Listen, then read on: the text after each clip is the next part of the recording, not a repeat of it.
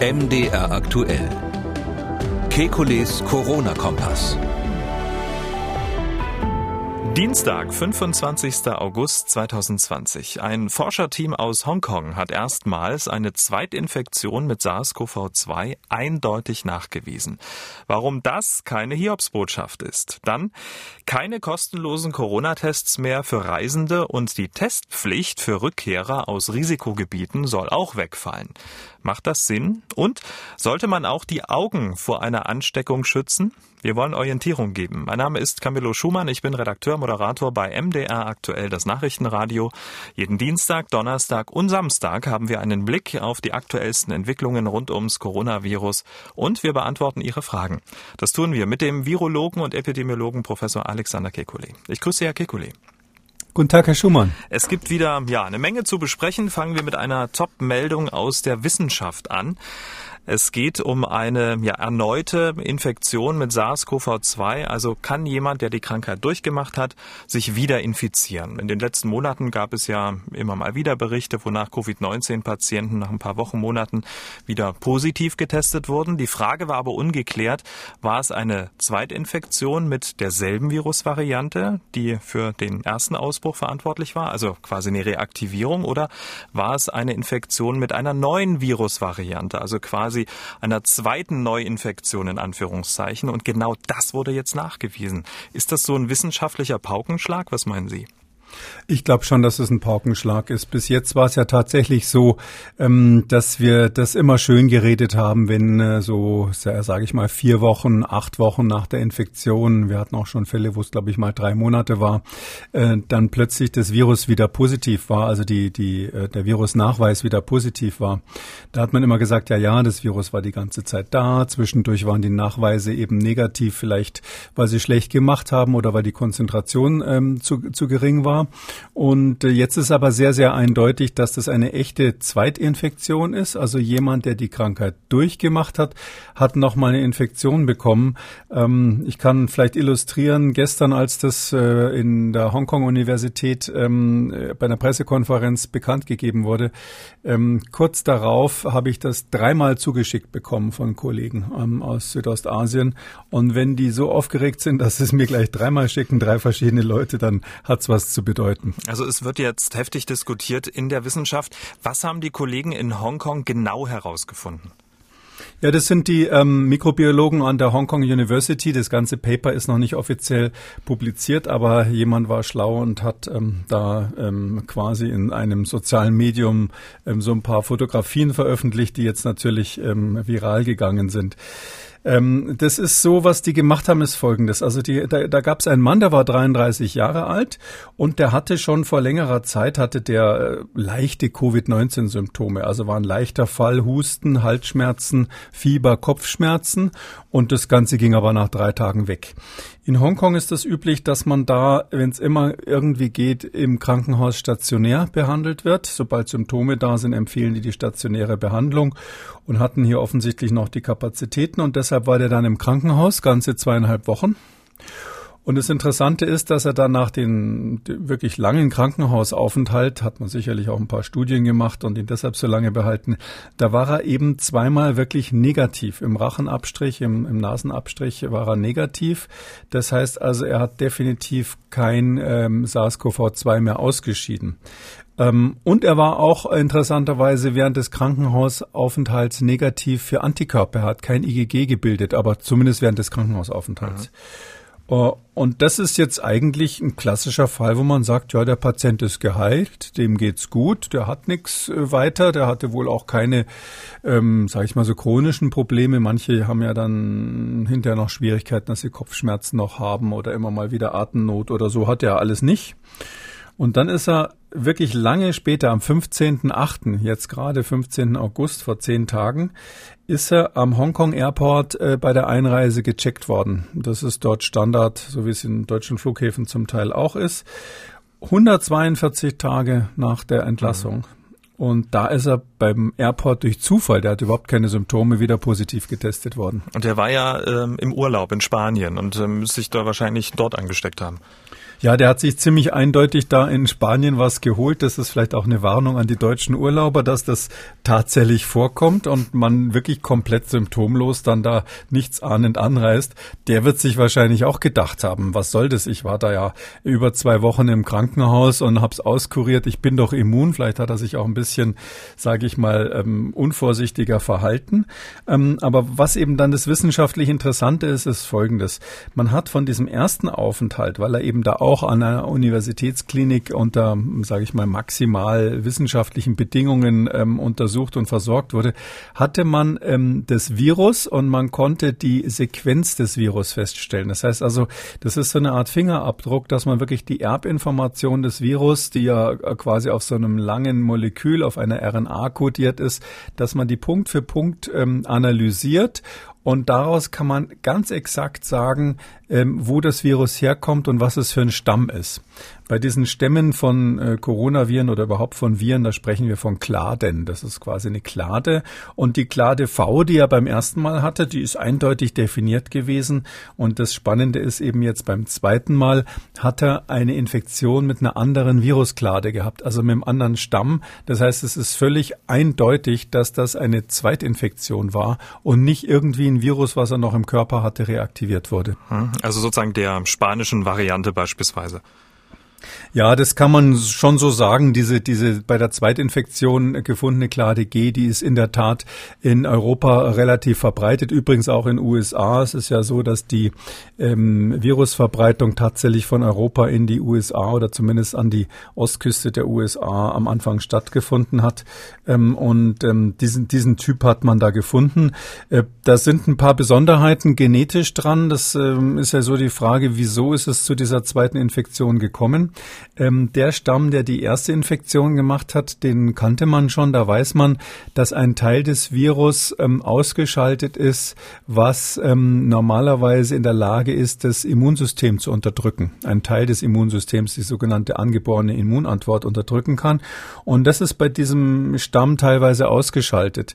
Ähm, es wird vermutet, dass äh, Menschen, die damit eine Infektion haben, tendenziell nicht so schwere Verläufe haben, wie es bei ihm ja auch der Fall war. Und ähm, es gibt auch die Vermutung, dass ähm, wenn der Verlauf nicht so schwer war, wenn man eine leichte Infektion hat, dass dann die Antikörper schneller wieder verschwinden oder man überhaupt keine große Menge von Antikörpern im Blut entwickelt, also dieses IgG dann nicht nachweisbar ist. Und das passt auch bei diesem Patienten. Da war ja zumindest bei der einen Probe, die man genommen hat, danach gab es leider keine Nachuntersuchungen mehr, hat man das IgG nicht gefunden so dass man sagen kann, das war offensichtlich jemand, der so völlig unterm Radar war. Der wäre ja beim Antikörpertest negativ gewesen, hätte man gar nicht festgestellt, dass der schon mal eine Infektion hatte, wenn der nicht für zweieinhalb Wochen im Krankenhaus mhm. gewesen wäre. Also insgesamt ein sehr interessanter Fall. Leichte Infektion verleiht offensichtlich einen Schutz, weil er beim zweiten Mal praktisch überhaupt nichts hatte. Der hat das gar nicht gemerkt. Und das Interessante ist, nach der zweiten Infektion, dann hat es dann auch wieder ein paar Tage gedauert, kam dann tatsächlich das IgG in einen Bereich, wo man es nachweisen konnte. Also nach der zweiten Infektion jetzt ganz aktuell konnte man bei ihm also jetzt vor fünf Tagen ungefähr das IgG tatsächlich nachweisen. Hm. Wenn jetzt einer unterm Radar ist, dann könnten das ja möglicherweise noch viele sein, denn Sie haben es ja gerade eben beschrieben, die Voraussetzungen da in Hongkong sind ja ganz andere wie in anderen Ländern. Da wird sozusagen gleich in die Klinik eingeliefert. Da wird dann wahrscheinlich eine Karteikarte angelegt und da wird dann alles überwacht. Und der Rest ist ja Kommissar Zufall, glücklicherweise in dem Fall. Ich gehe davon aus, dass es die Spitze eines riesigen Eisbergs ist. Der, äh, die Hong Kong University, das ist ja, das sind ja die, die das SARS-Virus 2003 entdeckt haben. Da, damals war der Malik Paris da der Direktor. Ähm, jetzt seine Nachfolgerin Susanna Lau ist auch sehr bekannt. Ähm, Susanna ist immer ganz lustig. Die Hongkong-Chinesen lieben es, europäische Vornamen ihren Kindern zu geben.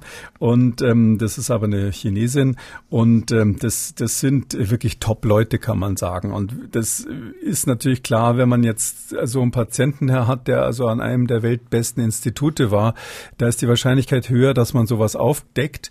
Ähm, wenn sowas in Indien passiert, ich sag jetzt mal ganz mutig, oder in Spanien irgendwo in der Provinz oder so, dann merkt es natürlich gar niemand. Ja, was heißt das jetzt? Ist das jetzt eine gute oder ähm, eine schlechte Nachricht?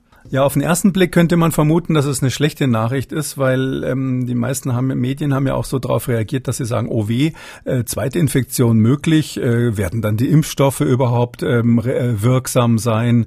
Ähm, haben wir dann überhaupt eine Chance, jemals diese Viren überhaupt loszuwerden, wenn man sich immer wieder damit infizieren kann, eben mit etwas abgeänderten Varianten?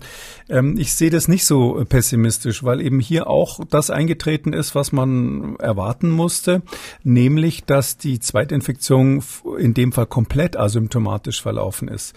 Ähm, wir müssen uns ja immer klar machen, das ist jetzt ein neues Coronavirus, was bei Menschen Infektionen macht. Am Anfang machen solche Viren, das äh, vermuten wir auch für die vier, die es schon gibt, machen solche Viren schwerere Erkrankungen, eben sowas wie das richtige Covid-19-Bild. Und wenn die dann eine Weile zirkulieren, dann müssen sie sich genetisch nach und nach an den Menschen anpassen, insbesondere an sein Immunsystem. Und äh, wenn dann Folgendes passiert, dass das Virus immer häufiger auf Menschen trifft, die so eine Teilimmunität haben oder vielleicht richtig immun sind, dann muss das Virus darauf reagieren. Das heißt, es wird quasi genötigt, sich genetisch zu verändern. Und durch diese genetische Veränderung kommt es dann einerseits zu Viren, die meistens ein bisschen ansteckender sind. Das ist dann sozusagen der Trick, mit dem sich trotzdem noch weiter verbreiten kann, trotz einer gewissen verbreiteten Immunität in der Bevölkerung. Aber parallel dazu wird, wird eben die Wirkung abgeschwächt. Und ähm, dieser Prozess, der, wo ich jetzt ganz ehrlich gesagt gedacht habe, das dauert mindestens ein Jahr, bis es soweit kommt. Ich meine, ich habe das im Podcast auch mal gesagt, dass ich damit rechne, dass wir in einem Jahr dann so rezirkulierende Typen haben, wo man zum zweiten Mal Infektionen kriegt. Dieser Prozess geht jetzt wesentlich schneller ähm, als vermutet und das ist eigentlich ein gutes Zeichen. Hm. War das denn bei anderen SARS-Viren anders? Bei anderen Coronaviren hatten wir dann ähm, die Situation, also bei diesen vier Typen, die schon zirkulieren, ähm, dass die ähm, wahrscheinlich am Anfang, als die aufgetreten sind, tatsächlich ähnlich schwere Erkrankungen gemacht haben wie jetzt das Covid-19 oder vielleicht auch wie das SARS von 2003. Wir haben sogar relativ konkrete Hinweise von ein, bei einem dieser vier Typen. Da wissen wir, dass das von einem von einer Fledermaus wohl kam und es gibt sogar Menschen, die vermuten, das ist jetzt eine Spekulation, aber man kann das ja an der Stelle vielleicht kolportieren, dass die sogenannte russische Grippe, die ist im 19. Jahrhundert die letzte große Grippe gewesen vor der Jahrhundertwende, dass die möglicherweise gar nicht von dem Influenza-Virus hervorgerufen wurde. Es gibt Hinweise darauf, aber das ist eine Spekulation, sage ich mal, die manchen Leuten gefällt. Ähm, das heißt, es ist nicht ausgeschlossen, dass sogar in der ähm, dokumentierten Geschichte es schon Epidemien, Pandemien Pandemien von Coronaviren gab. Möglicherweise eins von den Vieren, die wir heute so als harmlose Erkältungsviren haben. Hm. Das Ganze ist natürlich äh, so eine ähm, Geschichte, die man deshalb gerne erzählt, weil das ja in die Zukunft blickend bedeutet, ähm, die, das jetzige Coronavirus wird nicht verschwinden. Es wird in verschiedenen Varianten weiter existieren. Wir werden mehr und mehr immun dagegen. Und es gibt zwei gute Nachrichten. Das eine ist, dass die, die Vermutung, dass, dass, dass wir so nah, dass das Virus sich nach und nach ändert und quasi ähm, wir ähm, in der Situation sind, dass es so eine Anpassung zwischen Wirt und Virus gibt, die dann auch zu harmloseren Erkrankungen führt die ist eigentlich bestätigt dadurch, dass es solche Zweitinfektionen gibt. Und das andere ist, dass dass das Virus sich so schnell verändert, dass es den gleichen Patienten nochmal infizieren kann. Das bedeutet, dass es unter einem erheblichen Selektionsdruck steht. Also so im darwinschen Bild kann man sich vorstellen, ähm, eine Wasserschildkröte hätte keinen Panzer entwickelt, wenn es keine Haie gibt, die gelegentlich versuchen, diese Tiere zu fressen. Und so ist es so unter dem Druck, äh, dass es nicht weitergeht, ändern sich die Arten. Und hier ist es offensichtlich so, dass es für das Virus schon einen Druck durch bereits immune Personen gibt. Wir mhm. wissen nicht, ob das jetzt in Spanien ist oder in Indien oder sonst wo, aber das Virus entwickelt sich doch relativ schnell ähm, in eine Richtung, wo es wahrscheinlich dann ein angepasstes Virus wird. Das ist natürlich für diesen einen Patienten da in Hongkong ähm, ein toller Umstand, dass es, dass es quasi jetzt nochmal ähm, durchgemacht hat und es ihm ja sehr gut geht und er jetzt möglicherweise dann vielleicht sogar für immer dann immun ist. Aber was heißt das denn eigentlich dann die äh, für die zu schützenden Risikogruppen? Ist er denn weiter infektiös? Weil wenn er sich permanent ansteckt, sage ich jetzt mal, und infiziert, dann kann er doch die anderen dann auch wieder anstecken. Also was heißt das für die, die man eigentlich schützen sollte? Das ist eine gute Frage, das wissen wir tatsächlich nicht. Es ist so, dass die ähm, Menschen, die ähm, selber immun sind, die kommen immer besser mit diesen Viren klar. Wahrscheinlich kommen ja auch einige jetzt schon ganz gut damit klar, weil sie mit anderen Coronaviren Erfahrung gemacht haben. Ähm, was das, ob jetzt jemand, der also noch nie mit einem Coronavirus Kontakt hatte, also der gar keine Teilimmunität hat, der auch mit dem neuen ähm, ähm, SARS-CoV-2 oder seinen Varianten keinen Kontakt hatte und der zusätzlich eine Risikoperson ist, also ich sag mal stark übergewichtig als Beispiel, ähm, ob der im Lauf der Zeit durch ein weniger gefährliches, ich sag mal an den Menschen angepasstes Virus ähm, wirklich ähm, weniger gefährdet ist, das kann man jetzt noch nicht sagen. Also die Wahrscheinlichkeit ist hoch, ja, ich gehe davon aus, dass das früher oder später so ist. Aber man muss ja sagen, auch die normalen Coronaviren, diese vier Typen, die die Erkältungen machen, da gibt's auch Einzelfälle von Menschen, die dann wirklich dran gestorben sind. Und zwar zum Teil sogar ganz einzelne, seltene Berichte ähm, ohne bekannte Vorerkrankungen. Also sowas gibt's bei vielen Virusinfektionen, dass der eine vielleicht aufgrund seiner genetischen Veranlagung, das Immunsystem ist vielleicht bisschen anders, ähm, dass der dann ganz anders und viel stärker reagiert und also auch in Lebensgefahr kommt. Aber so insgesamt, ich mag es, sag mal so mit Blick auf die Gesamtbevölkerung, hätte ich die Hoffnung, dass das Virus vielleicht schneller an Gefährlichkeit abnimmt, als wir bisher befürchtet haben. Wenn man da jetzt so ein Fazit ziehen würde, ein Fingerzeig ähm, für was? Also für mich heißt es erstens, das Virus verhält sich so wie erwartet. Das beruhigt mich immer. Wenn was Un Unerwartetes äh, passiert, bin ich immer eher nervös. Das heißt, es ist irgendwie dabei, sich anzupassen. Zweitens, wir werden auch dann immun sein, wenn wir gar keine messbaren Antikörper haben. Das sind zwei gute Nachrichten.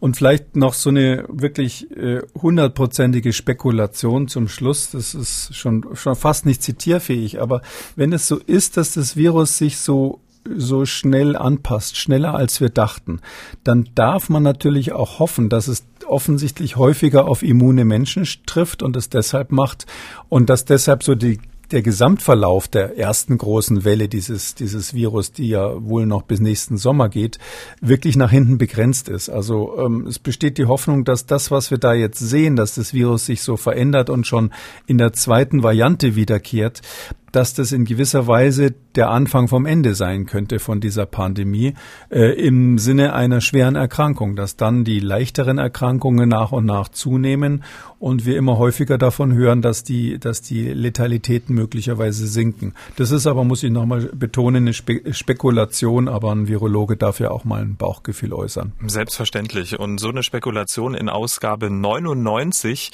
ähm, ist doch auch was. Also da kann man doch auch nicht meckern. Hätte man vor einem halben Jahr auch nicht gedacht. Ja, das stimmt. Also ich hätte da damit gerechnet, dass das wesentlich länger dauert, bis das Virus so deutliche Subtypen bildet, die dann auch Reinfektionen machen können. Apropos äh, wesentlich länger dauert, wir müssen über die Teststrategie von Bund und Ländern sprechen.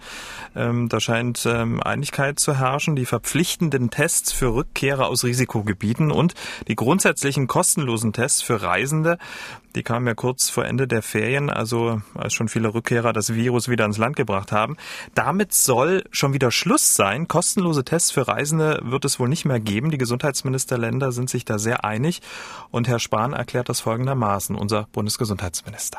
Gleichzeitig sind wir uns einig, dass mit Ende der Rückreisewelle äh, wir die Testkapazitäten stärker wieder nutzen wollen, auch äh, für die sowieso vorhandene Teststrategie, also Pflege, Gesundheitswesen, Krankenhäuser und gleichzeitig bei denjenigen, die dann noch aus Risikogebieten zurückkehren. Hm. Menschen in Altenheim testen statt Urlaubsrückkehrer, gute Idee?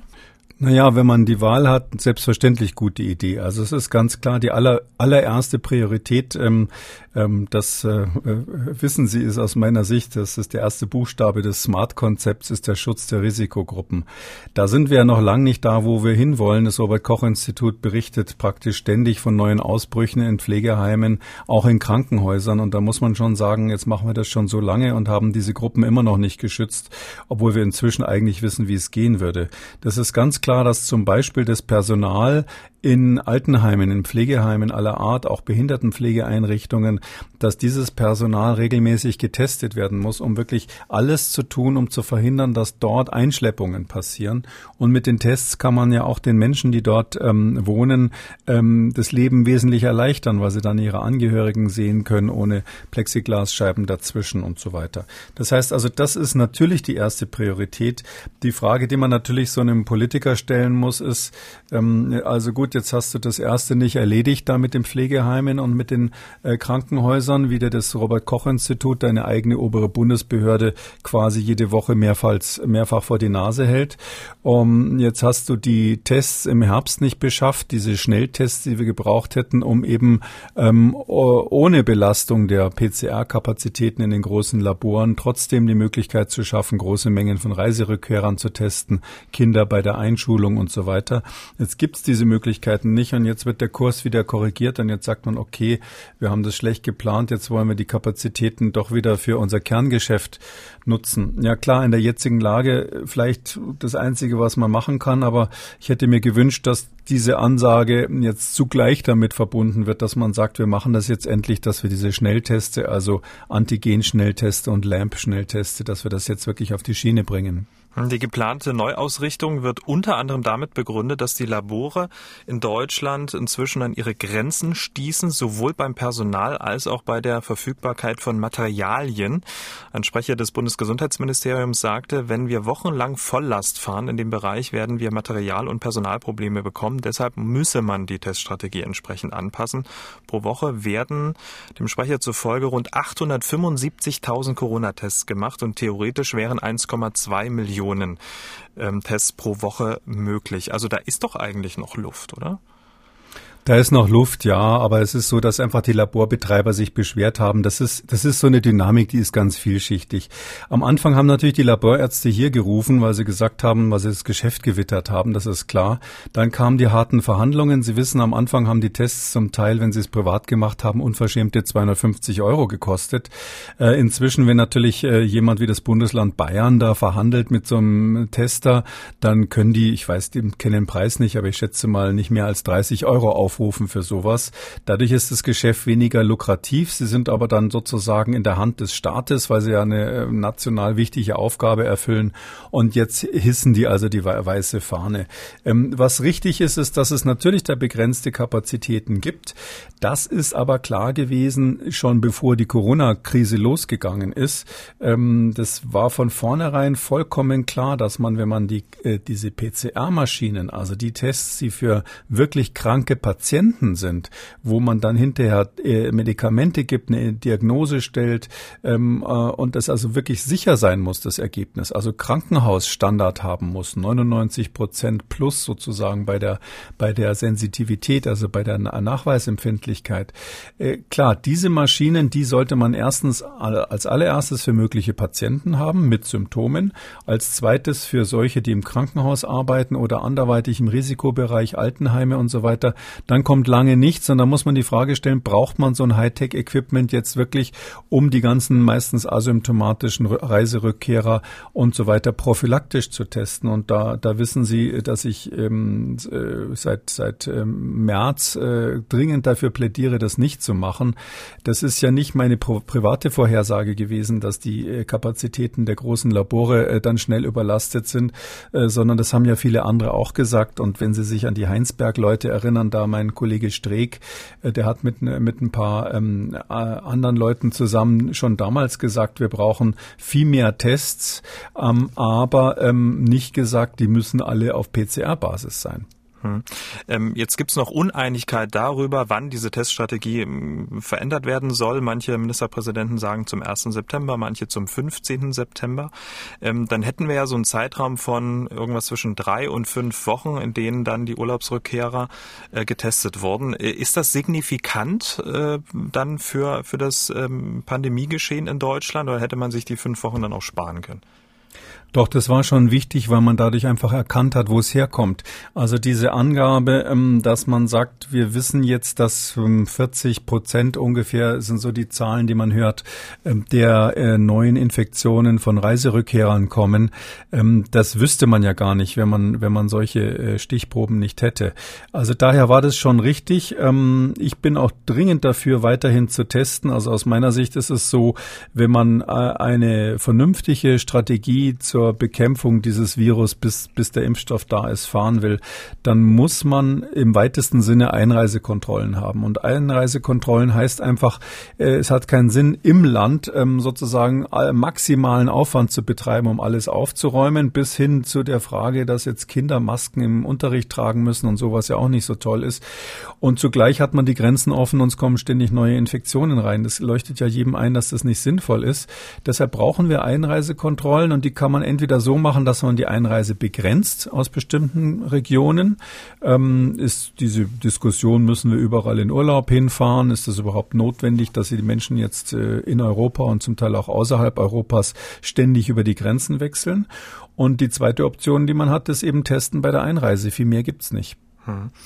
Und ähm, ja, weil schon ganz viele Urlauber die Infektion wieder ins Land äh, gebracht haben, steigt ja auch ähm, die Zahl der Neuinfizierten. Stand heute wurden 1278 Neuinfektionen innerhalb von 24 Stunden gemeldet. Am vergangenen Samstag war mit über 2000 neuen Fällen der erstmals seit April die 2000er Marke gerissen worden.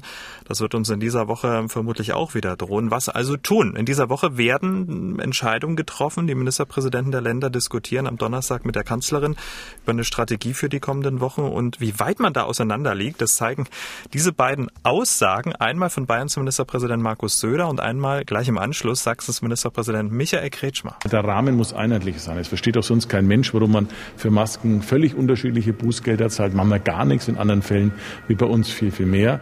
Oder warum manche Feiern und Veranstaltungen in einigen Ländern erlaubt und in anderen nicht erlaubt sind. Wir brauchen jetzt mehr Einheitlichkeit. Wir haben eine sehr unterschiedliche Situation in Deutschland. Und wir können in Sachsen nicht die Regeln von Bayern übernehmen. Wir wollen nicht diese Einschränkungen für die Bevölkerung, für die Wirtschaft. Wir haben ein sehr niedriges Infektionsgeschehen. Das haben die Menschen durch ihre Disziplin äh, so äh, ermöglicht. Und deswegen bleiben wir bei den 100 Personen, die bei einer Familienfeier möglich sind, und bei den 50 Personen, wenn es eine Betriebsfeier ist. Tja, das ist so ein bisschen Westen gegen Osten. Denn unterschiedlicher könnte ja auch das Infektionsgeschehen kaum sein. Der eine will alles vereinheitlichen, der andere will regional für sich entscheiden, weil kaum was los ist. Wie kriegt man da die Kuh vom Eis? Also da kann ich nur das empfehlen, was wir seit Jahrzehnten bei unseren Pandemieplänen machen, die wir für Großunternehmen machen. Ähm, und da gibt es ein Ampelsystem, Rot, Gelb, Grün. Äh, ehrlich gesagt deshalb, weil ich immer gesagt habe, Manager verstehen es nur, wenn es so einfach ist. Entschuldigung an die, die zuhören. Das ist natürlich ein kleiner Spaß, aber letztlich muss man von der Behörde her sagen, wir haben mindestens drei Stufen. Rot, Gelb, Grün finde ich relativ ein, eingänglich. Und das äh, ist dann insofern einheitlich, dass äh, bundesweite gleiche, gleichen Regeln gelten, wenn rot ist. Und bundesweite gleichen Regeln gelten, wenn gelb oder grün ist. Und in diesem Schema wäre dann eben Bayern wahrscheinlich gerade auf dunkelgelb äh, und äh, einige Länder im Osten wären noch auf grün oder, oder grüngelb. Und ähm, das müsste man natürlich nicht so machen, dass das jede Firma selber festlegen kann oder jeder Landkreis, sondern das müsste man halbwegs vernünftig dann bundeslandweise machen, dass also das Bundesland sagt, wo welche Regel gilt. Und das müsste man den Bürgern dann auch so kommunizieren. Da muss man eben sagen, okay, jetzt hier in einer bestimmten Region von Thüringen sind wir gerade auf grün und in bestimmten Teilen äh, Bayerns oder gibt es ja auch andere Gegenden in Deutschland, in Hessen haben wir Problemregion NRW natürlich, da sind wir einfach schon auf Rot und dann mhm. gelten andere Regeln. Ähm, und wenn es heißt Maske auf, dann verstehe ich jetzt, das ist jetzt natürlich kein virologisches Argument, aber ich verstehe jetzt so als Bürger nicht wirklich, warum das Bußgeld dann unterschiedlich sein muss. Also, dass man einmal sagt, ihr müsst keine Maske tragen, ist okay, aber das Bußgeld unterschiedlich zu machen, das ist natürlich nochmal so ein Soft-Faktor, der ja eigentlich so ein bisschen äh, die Sprache zwischen den Zeilen spricht. Äh, wir verbieten euch das, liebe Leute, aber wir meinen es nicht so ernst als Regierung.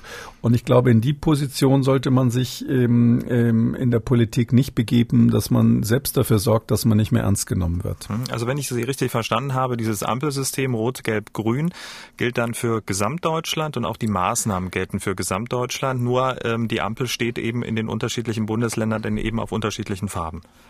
So ist es, genau so ist es. Sie haben ja, wenn Sie Auto fahren, auch nicht nur grüne Ampeln vor sich. Und das äh, Wichtige wäre eben, dass die Kriterien ganz glasklar vereinbart sind. Also dass man wirklich äh, bessere Kriterien hat als jetzt diese 50 Fälle pro 100.000 Einwohner. Das war jetzt mal so ein erster Versuch, aber da gibt's ja durchaus Möglichkeiten, diesen Infektionsdruck, wie wir das dann nennen, also die Infektionswahrscheinlichkeit regional wirklich ähm, besser abzubilden, ähm, weil aus der Sicht des Betroffenen ist ja das eigentlich das Wichtige.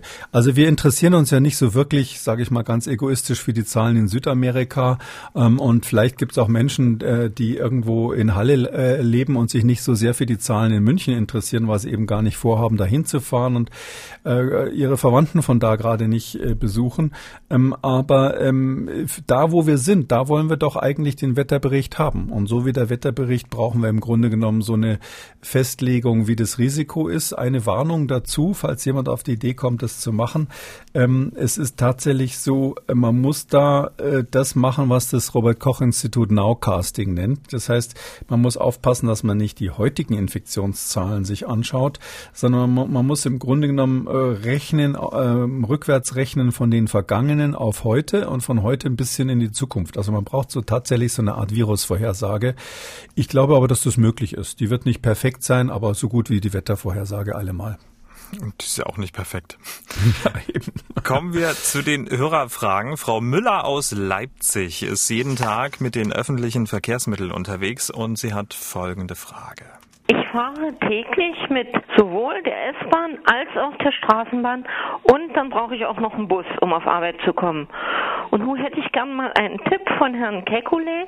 Und zwar sollte ich lieber die Sitze also um mich festzuhalten, die Sitze anfassen, die ja mit Stoff bespannt sind, gerade so die Rückenlehnen und sowas, oder lieber die Griffe, die sind ja glatt. Gäbe das jetzt irgendeinen Vorteil, wenn ich mehr den Stoff anfasse, oder ist das sowieso alles Blödsinn? Oder ist das sowieso alles Blödsinn? Also das Wichtigste ist, um das vorwegzunehmen, dass man, wenn man die Sitze oder die Griffe oder irgendwas anderes oder einen anderen Menschen angefasst hat, den man nicht kennt, dann soll man sich mit den Händen hinterher selbst nicht ins Gesicht fassen und nichts essen, außer man hat zwischendurch die Hände gewaschen. Das, das ist die ganz einfache Regel. Ähm, klar, man kann jetzt sagen, auf glatten Oberflächen halten sich die Viren länger insbesondere wenn das dort in irgendeiner kleinen Schleimspur verpackt ist. Da kann man in manchen Experimenten nachweisen, dass die Viren noch tagelang haltbar sind. Ähm, und auf dem Stoff halten sie sich kürzer, weil die diese, diese raue Oberfläche nicht mögen. Umgekehrt ist es so, wenn der Bus dann abends gereinigt und vielleicht sogar desinfiziert wird, ähm, dann ist natürlich so, dass das auf den Stoffpolstern nicht so wirksam ist wie auf einer glatten Plastikoberfläche, ähm, so man jetzt sehr schwer sagen kann, was am nächsten Tag vielleicht noch dran bleibt. Ähm, typischerweise, wenn jemand gerade eben ähm, auf gut Deutsch seinen Rotz dahin geschmiert hat, dann ist es egal, ob das auf dem Polster oder auf dem, an dem Griff ist, ähm, dann wollen Sie das definitiv nicht im Gesicht haben und deshalb kann ich nur dringend empfehlen, ähm, die Hände unter Kontrolle zu halten, wenn man im öffentlichen Bereich war.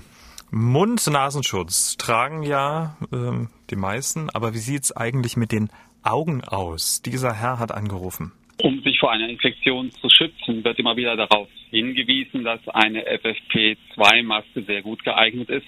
Nun stellt sich die Frage, ursprünglich hieß es, dass man auch die Augen schützen müsse, die Augenschleimhäute. Nun spricht da niemand mehr davon. Ist es nicht immer noch so, dass man auch die Augen schützen sollte, die Augenschleimhäute? Und dann stellt sich die Frage, wie man die sinnvoll schützen kann. Hm, die Augen als Einfallstor für SARS-CoV-2? Ja, das, der, der Zuhörer hat da ähm, wirklich gut aufgepasst. Das ist in der Tat so, dass diese Diskussion so ein bisschen abgeflaut ist, ähm, weil wir es nicht genau wissen. Also die äh, Situation ist die, wir wissen definitiv, dass dieses konkrete Virus über die Nasen- und Mundschleimhaut ähm, aufgenommen werden kann. Und wir wissen, dass äh, andere Coronaviren und tendenziell ähm, die allermeisten Viren, die Atemwegsinfektionen machen, auch über die Augen reinkommen können. Bei SARS-CoV-2 ist es meines Wissens aber noch nicht eindeutig bewiesen, dass das ein weiteres Einfallstor für die Infektion sein kann. Aber die Arbeitshypothese steht im Raum, drum gehen wir alle weiterhin davon aus.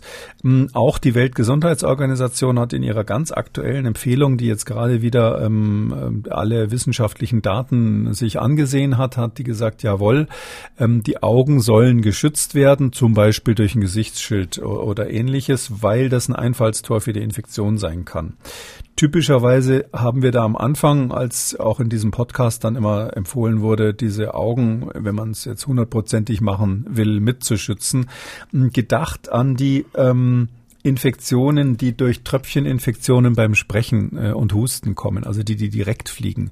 Sowas fliegt natürlich gerne mal ins Auge. Ob jetzt so ein Nebel, der indirekt ist und der eine größere Distanz überschreiten kann, also eine echte aerogene Infektion, ob da genug äh, Viruspartikel drin sind, um auch ähm, äh, auf der Bindehaut des Auges eine Infektion herbeizuführen, das ist meines Wissens nicht geprüft worden. Aber die Arbeitshypothese heißt einfach, ja, die Augen, wenn man auf Nummer sicher gehen will, soll man natürlich schützen.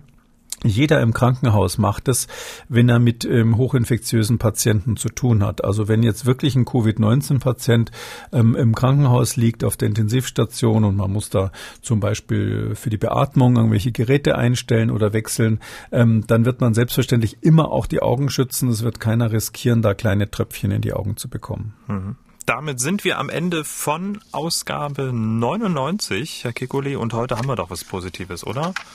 Eigentlich haben wir heute eine gute und eine schlechte Nachricht. Die gute Nachricht ist, dass es die Chance gibt, dass die Immunität steigt, dass das Virus sich schneller als gedacht eigentlich anpasst an den Menschen und äh, da, damit im Grunde genommen der Verlauf, den wir immer gehofft haben, dass es harmloser wird, vielleicht in Sicht ist. Rein spekuliert natürlich, dass auch Menschen, andere positive Nachricht von heute ist natürlich, dass Menschen, die keine Antikörper haben, höchstwahrscheinlich trotzdem weitgehend geschützt sind ähm, gegen eine Zweitinfektion, wenn sie schon mal infiziert waren.